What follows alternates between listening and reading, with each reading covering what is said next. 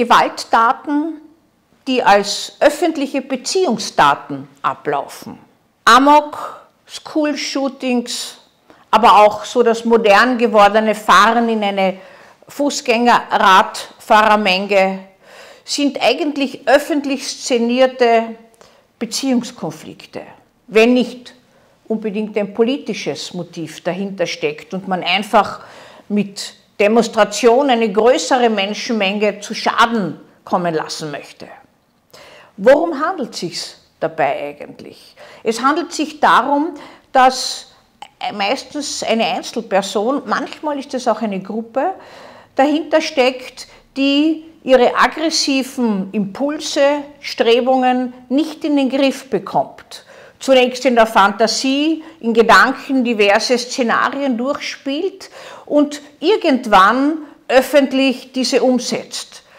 Der Begriff des Amok hat sich sehr gewandelt. Es ist weniger ein plötzlich durchbrechendes Szenario mit Gewaltanwendung gegen Unbekannte, sondern es ist vielmehr etwas, dass man an einen Platz geht, wo man viele Leute treffen kann. Manchmal hat es auch zu tun mit, dass der Tatort ein Kränkungsort ist, beispielsweise beim School-Shooting.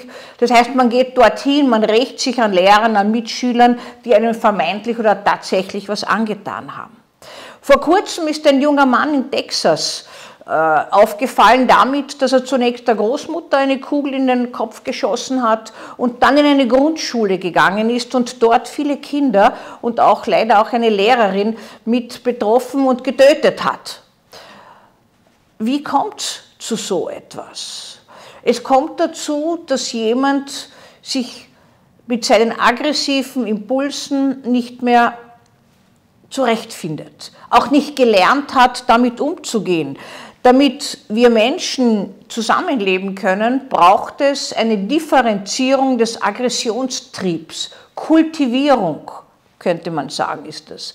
Wenn das nicht passiert, dann wendet sich die Gewalt gegen uns selber als Autoaggression oder nach außen als Fremdaggression. In diesem Fall hat sie sich nach außen gewandt. Und dieser junge Mann hat, wie wir das so oft äh, auch kennen, inzwischen über das Internet äh, seine Tat eigentlich angekündigt, einem entfernt aufhältigen jungen Mädchen.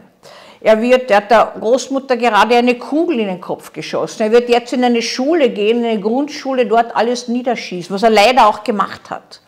Und letztlich verknüpft sich dann mit dieser Fremdaggression und Destruktion die Selbstaggression und Selbstdestruktion, die immer vorhanden ist und immer verknüpft ist in einem. Das heißt, jeder Mord ist eigentlich ein Stückchen Selbstmord, auch jeder Selbstmord ein verhinderter Mord, weil nur die unterschiedliche Direktion das die beiden äh, unterscheidet.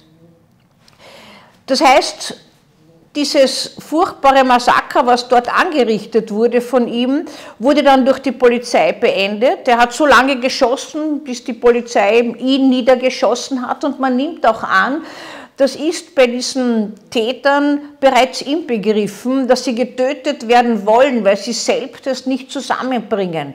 Suicide by Cop heißt das in unserer Sprache. Das heißt, die Polizisten töten ihn und er legt es auch darauf an, getötet zu werden. Das Ganze, könnte man sagen, ist zwar eine Explosion von destruktiver Gewalt, zunächst gegen andere gerichtet und letztlich ist der Einzelne inbegriffen.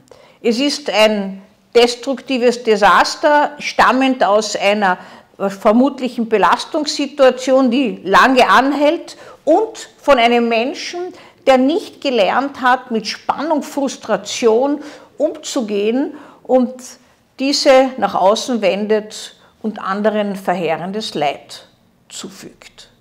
Etwas, was wir seit vielen Jahren immer wieder beobachten und immer wieder sind junge Männer meistens davon betroffen. Es gibt also ganz, ganz wenige Frauen.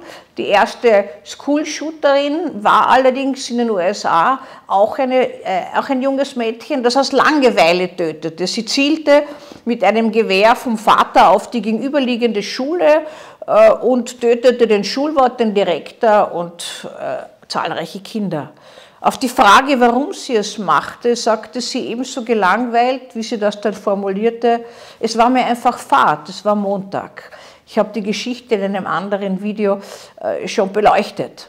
Also das heißt, es ist einem Fahrt, es ist langweilig, man braucht etwas zum Beleben. Man könnte oder wir könnten auch davon ausgehen, dass diese Fremdaggression zunächst noch darauf abzielt, selbst am Leben zu bleiben. Man wendet sie nach außen hin ab und nicht gegen sich selbst. Letztlich nimmt sie aber den Einzelnen meist mit, weil in diesen School-Shootings, Amoks, Massakern der Einzelne zu Tode kommt.